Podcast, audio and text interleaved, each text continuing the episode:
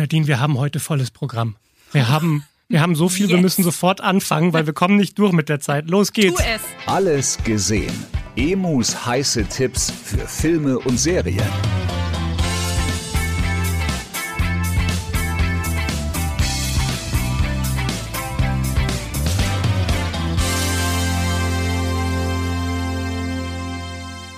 Vier Sachen habe ich heute dabei. Liebe Nadine, danke, dass du da bist. Schön, dich zu sehen. Du Schön, siehst wieder hinreißend aus. Vielen Dank. Muss man mal so sagen. Doof, dass wir einen Podcast machen, wo man nichts sieht. Ja, aber deshalb sage ich es ja. Das ist ja die, die Serviceleistung hier sozusagen. Du, deine wunderschönen blauen Augen, Sie sind grün. grüne Augen passen perfekt zu den blonden Haaren. Sie sind, was sind sie? Was Blond. sagt man? Blond. Blond, ja, ja. Okay, na immerhin. Die Hälfte geschafft. Wir reden über, womit fangen wir an? Pass mal auf, hier meine Riesenliste. Ich habe hier Tyler Rake, Extraction Teil 2, The World's Most Dangerous Show mit Joko Winterscheid. Wir haben Asteroid City. Lass uns anfangen mit The Flash. Das ist der große Kinofilm, der diese Woche startet. Superheldenfilm von DC. Wenn ich Batman sage, was ist dann deine Assoziation dazu? Dann sage ich, es ist mein Lieblingsheld. Hey! Yes! Herzlichen Glückwunsch. Dann Vielen reden Dank. wir jetzt über Batman. Ja, Aber geil. also wer, welcher Schauspieler, also wer ist für dich Batman? Wenn ich Christian Bale. Brauchen Christian Bale? Tatsächlich? Ja, definitiv. weil du aber, wie alt bist du jetzt? Äh, 35, glaube ich. Okay, ach krass. Ich dachte, ich hätte dich jetzt jünger geschätzt, weil du so wunderschöne grüne Augen hast und diese tollen blonden Haare. Die Wallemähne, ja. Ähm, weil ich bin 39 jetzt, ich bin 84er Baujahr und für mich ist Batman nach wie vor der Michael Keaton Batman aus den Tim Burton Filmen. Das heißt, das ist der Batman, wo wo Jack Nicholson dieser brillante Joker war und wo Michelle Pfeiffer Catwoman war und äh, Danny DeVito der Pinguin. Michael Keaton hat mich als Kind als Batman-mäßig geprägt und er, ich hatte ja dann auch die Spielsachen dazu. Ich hatte ja dann auch dieses Batmobil. So, Warum erzähle ich dir das jetzt alles? Weil Michael Keaton als Batman zurück ist. Und du Oh. fragst dich, äh, aber der ist doch alt, wie Ja, kann das krass. sein? No Age-Shaming hier, denn man ist nie zu alt, um Batman zu sein. Ähm, Im neuen Film The Flash, das ist ja dieser andere DC-Superheld, The Flash, das ist der, der super schnell laufen kann. Der läuft ganz, ganz schnell und läuft schneller als die Zeit in diesem Film. Das heißt, er läuft schneller als Lichtgeschwindigkeit, dreht damit die Zeit um und verändert das Universum, in dem er lebt und landet plötzlich in dem Universum, wo jetzt Michael Keaton Batman ist. Und reaktiviert ihn wieder, weil Michael Keaton Batman ist der Einzige, der ihn jetzt noch retten kann und der das Geschick des Universums wieder gerade bügeln kann. Und was mir an diesem Film so gut gefällt, ist halt, dass er volle Kanne Nostalgieflash ist. Man sieht halt einfach nochmal diesen alten Batman-Anzug mit diesem schwarz-gelben Logo von ihm drauf. Alles noch so ein bisschen naiver und trashiger und comichafter. Und das alte Batmobil ist zurück. Das hatte ich damals als Kind. Ich bin damit mit dem Auto oder über die Couch meiner Eltern gefahren. Also, ein, äh, ein ganz fantastischer, nostalgischer, super unterhaltsamer Actionfilm, der sich selbst nicht zu ernst nimmt. The Flash ist jetzt im Kino. Kann man, kann man sich angucken, um ein bisschen Nostalgieflash zu bekommen. Prädikat wertvoll. Prädikat sehr wertvoll für mein inneres Kind. Das möchte mit dem alten Batman unterhalten werden. Wie geht's deinem inneren Kind? Wunderbar. Ich Ja. bin gespannt, was jetzt als nächstes kommt, weil mir hat die Hälfte deiner aktuell mitgebrachten Filme nichts gesagt, aber Dann lass uns reden über Tyler Rake Extraction Teil 2. ah, Das sagt dir natürlich gar nichts. Aber dir sagt Chris Hemsworth was, oder? Ja, kann ich beide nicht auseinanderhalten, weil es sind ja, glaube ich, zwei Brüder. Liam Ja, es und gibt Chris. Liam Hemsworth Ja, ja genau. Keine Aber- Ahnung, wer wer ist, aber ich kenne sie. Liam Hemsworth ist der, der mit Miley Cyrus zusammen war und über den das Lied Flowers geschrieben wurde. Ja. Und Chris Hemsworth ist der erfolgreiche Bruder von beiden. Das ist der, der den Superhelden Thor spielt, der mit dem Hammer. Ja. So. Chris Hemsworth hat jetzt eigentlich zwei Sachen gemacht, für die er gerade berühmt ist und gesehen wird. Äh, der eine Film ist dieser Tyler Rake, über den reden wir gleich. Der andere ist sein Instagram-Video. Hast du das schon gesehen? Nein. Okay, lass uns kurz über das Instagram-Video von Chris Hemsworth sprechen, wo er Sport macht. In einem sehr engen Höschen. Die Speedo. Hat er die Speedo? Nein, nein es, ist, es ist eine Shorts, aber sie ist, ähm, in dem Moment, wo er seine Sit-ups macht und, und auch die Beine anhebt, drückt sich ein sehr prächtiges Gemächt durch die Oh. Hose. Dieses Video geht gerade voll durch die Decke. Also ist heute eigentlich ein Feiertag für ganz viele Frauen wahrscheinlich, oder? Ne, das, das geht jetzt schon seit einer Woche so. Das Video ist ein Okay. bisschen älter, Du, ich habe nichts mit. aber das ist du, ähm, natürlich, weil du wirst ja auch bald heiraten. Deshalb kriegst du die Videos nicht ausgespielt. Instagram weiß das und deshalb kriegst du das Chris Hemsworth Video nicht. Ich als homosexueller Single-Mann habe nichts anderes mitbekommen in der letzten Woche. Alles klar. Also, man, man, man sieht tatsächlich, wie er Sport macht und wie da diese Riesenbeule in der Hose ist. Sagen wir mal so, man weiß jetzt, wo Thor seinen Hammer versteckt. Ähm, und äh, du, du, du, du. und äh, andere Videos von ihm haben halt so um die 10 Millionen Klicks. Das hat jetzt schon 30 Millionen äh, Views und 15.000 Kommentare, wo alle Leute sagen, seht ihr eigentlich gerade dasselbe, was ich sehe? Also ich glaube, viel, viel von diesen Views kommt auch daher, dass die Leute drei, vier, fünfmal dieses Video angucken. Wie oft hast du es angeguckt? Sei The, ehrlich. the, give- the gift that keeps on giving, sagt man im Englischen. Ähm, ich habe sicher fünf bis 15 Mal gesehen. Okay. Das ist ein schönes Video. Wollen wir über den Film sprechen? Tyler Rake Extraction 2. Ähm, ein Actionfilm, der zwei Stunden dauert und man muss ihn nur sehen wegen 20 Minuten Actionszene im ersten Drittel. Und das ist das Beste, was ich seit langem gesehen habe. Er spielt wieder diesen Elitesoldaten, der hat einen Auftrag, er muss eine entführte Familie aus einem Gefängnis befreien, wo die versteckt gehalten werden. Und dann beginnt diese Actionszene eine Kameraeinstellung. Die Kamera filmt ihn von hinten, wie er reingeht.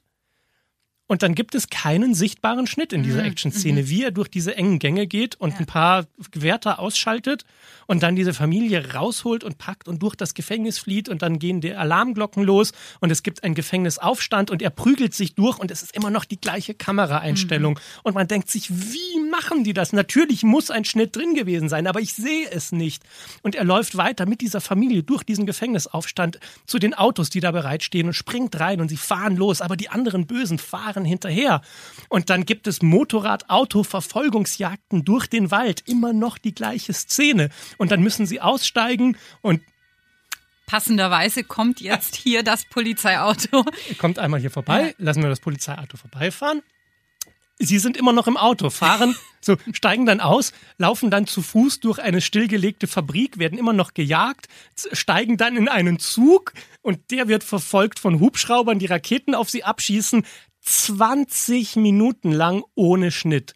So wirkt diese Szene. Es ist das Best-of aller Action-Szenen aus aller Filmen zusammengepackt in eine Szene in Tyler Rake Extraction 2. Davor und danach ist der Film super durchschnittlich, super langweilig, super generisch, aber für diese Szene lohnt es sich. Also wer einen Netflix-Zugang hat, kann man auch die ersten 20 Minuten vorspulen, dann kriegt man mit, wie er diesen Auftrag bekommt, wo es heißt, hier hol die Familie raus und dann kommt diese Szene, die muss man gesehen haben. Tyler Rake Extraction Teil 2 ist jetzt auf Netflix.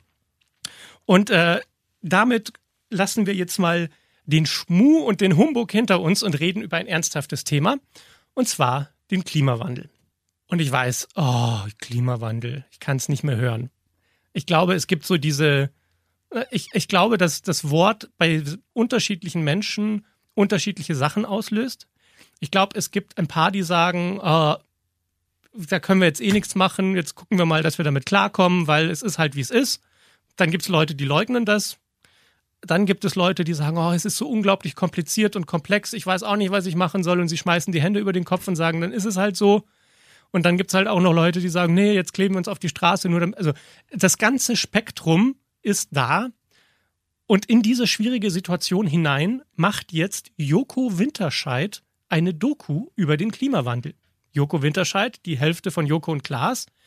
Und er hat von Amazon Prime Video richtig Geld in die Hand bekommen und hat gesagt, du machst, was du für richtig hältst.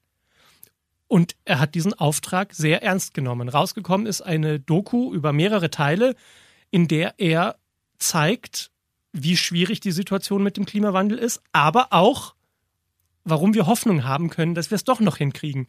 Und wenn wir es hinkriegen wollen, was die sinnvollsten Wege sind, das Problem zu lösen.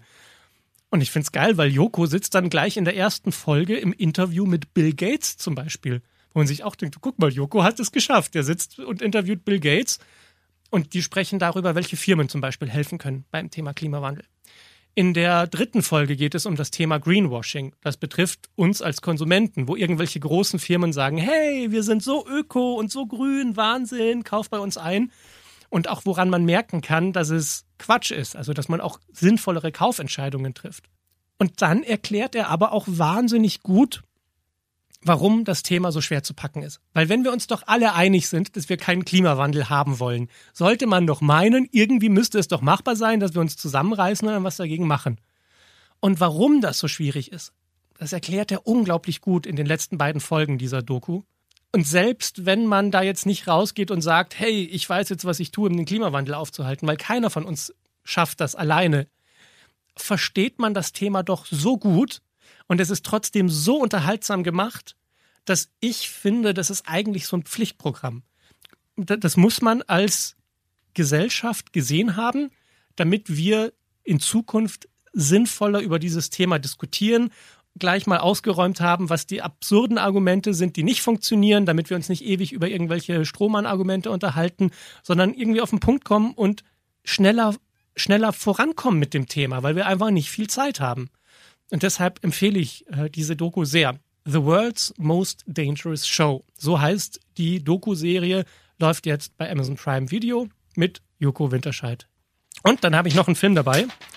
Und der heißt Asteroid City. Sagt dir gar nichts. Nein. Ist ein Geheimtipp. Und zwar von dem Regisseur Wes Anderson. Das ist der Regisseur, der Filme macht, die immer ziemlich gleich aussehen. Der macht immer sehr symmetrische Bilder und alles ist ordentlich aufgestapelt und es gibt immer nur rechte Winkel und alles ist gerade und schön inszeniert.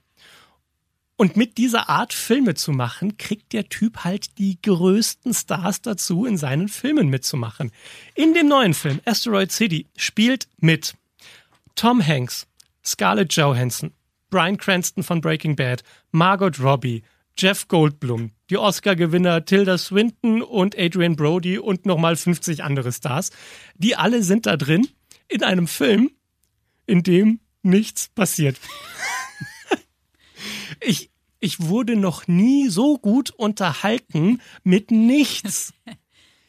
nichts. Der Film ist die Geschichte von einem Theaterstück, das spielt in einer Kleinstadt in Amerika in den 50er Jahren, die mitten in die Wüste gebaut wurde. Und da treffen sehr viele Menschen aufeinander. Und weil ein Alien gesichtet wird, wird diese Stadt jetzt abgesperrt von den Behörden. Und die sitzen dann da. Und der restliche Film ist einfach nur, wie die da rumsitzen und sich miteinander unterhalten. Und man denkt sich, wie kann das denn ein Film sein? Aber es war diese symmetrischen Bilder und diese grässlichen Pastellfarben, es war geradezu gehirnzerstörend interessant inszeniert, wie da diese Superstars rumsitzen und miteinander labern. Also ein Film, bei dem ich nicht klar sagen kann, dass das eine Empfehlung ist, weil es ist keine Empfehlung, weil es ist für mich kein Film, weil es passiert auch einfach nichts. Aber interessant ist es allemal. Dass man sich denkt, aha, da das ist also für einige Leute ein Film. Das ist ja mal interessant. Und die ganzen Leute haben das Drehbuch gelesen und dachten sich, da mache ich mit. Und offensichtlich ist die Antwort, ja, Tom Hanks hatte Zeit, hat sich pastellfarbene Sachen angezogen, hat sich in die Wüste gesetzt und hat jetzt diesen Film gedreht. Also Asteroid City läuft äh, jetzt im Kino und Wes Anderson kann sich wahrscheinlich wieder auf ein paar Oscar-Nominierungen freuen, weil das genau so ein Ding ist, dass die Leute in Hollywood dann unglaublich intelligent und clever und subversiv finden, dass das so ein Redefilm ist. Sehr schräg. Also Musik ich schreibe mir das eher auf für, wenn das Wetter mal ganz schlecht ist und ja. ich bei Gott nicht weiß, was ich machen soll, dann kann ich mir den angucken, oder? Dann denkst du, ich brauche jetzt irgendwas richtig Schräges, nicht so richtig doof, komisch, seltsam, intellektueller Quatsch, alles gleichzeitig. Und dann ist das dein Film Asteroid City, jetzt im Kino, wahrscheinlich dann im Winter irgendwo zum Streamen, genau dann, wenn die Leute diesen Film auch sehen wollen. Gut, mein Schatz. Dann haben wir das ganz gut geklärt. Hast du, hast du die, die Newsmeldung mitbekommen, dass es eine Pumuckl-Serie geben wird ja, auf RTL? Ja, sehr wohl. Hast du mitbekommen, dass jetzt auch rausgekommen ist, wer die Stimme vom Pumuckl spricht? Äh, nee, ich habe nur dieses KI-Thema mitbekommen, das ich mir aussuchen kann. Genau, ja. also Maxi Schaffrott, der, der Typ, der, der, der Bußprediger vom Nockerberg, mhm. der Bayer. Ah, der, ja, jetzt klingelt's. Der Klar. spricht den Pumuckel ah. und spielt ihn auch und danach wird dann der Pumuckel animiert. Mhm. Aber weil man ja die Pumuckel-Stimme von Hans Klarin von damals noch so im Kopf hat, gibt es zwei Möglichkeiten. Nämlich einmal Maxi Schaffrotts normale Stimme zu hören, wie er das spricht, und dann die Version, wo das, was er sagt, von einer künstlichen Intelligenz so umgebaut wurde, dass es klingt wie die alte Stimme von Hans Klarin, der jetzt seit 20 Jahren tot ist. Aber sie haben die KI trainiert mit den mit der Stimme von Hans Klarin. Und dann kann man eben umschalten auf RTL Plus und sich das Ganze mit dem Original Pumuckel anhören. Völlig crazy, was die Technik inzwischen schon drauf hat. Oh Gott, ich höre mich an wie ein 80-Jähriger. Ja, aber die Technik ja, schon kann. Aber ich kann es so ein bisschen nachvollziehen. Krass. Ich weiß auch nicht, es ist natürlich geil. Ja, es kommt was Neues raus, dann hast du irgendwie den Nostalgie-Effekt und auch so dieses, ich glaube, Pumuckel ist so, ein, ist so eine Figur, die lebt vor allem durch dieses, wie hat er sich früher angehört. Und wenn ja. jetzt was Neues kommt, dann will ich auch, dass der sich so anhört. Aber auf der anderen Seite, das ist doch das Leben. Also irgendwann verändert sich was und es kann ja dann auch toll sein. Deswegen, ach, ich weiß nicht so, was ich da davon halten soll. Wir gucken uns einfach ja. beide Versionen an. So, wenn er dann rauskommt. Aber es dauert noch ein bisschen. Ähm, das Ganze läuft dann erst Ende des Jahres auf RTL Plus. Gut, dann haben wir das zusammengefasst und sehr schön gemacht. Wir haben über The Flash gesprochen und über Tyler Rake Extraction 2 und den mächtigen Prügel von Chris Hemsworth.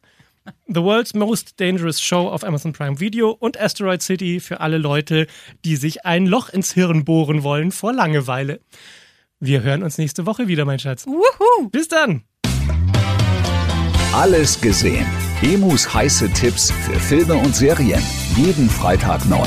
Dieser Podcast ist eine Produktion von 955 Charivari, Münchens Hitradio.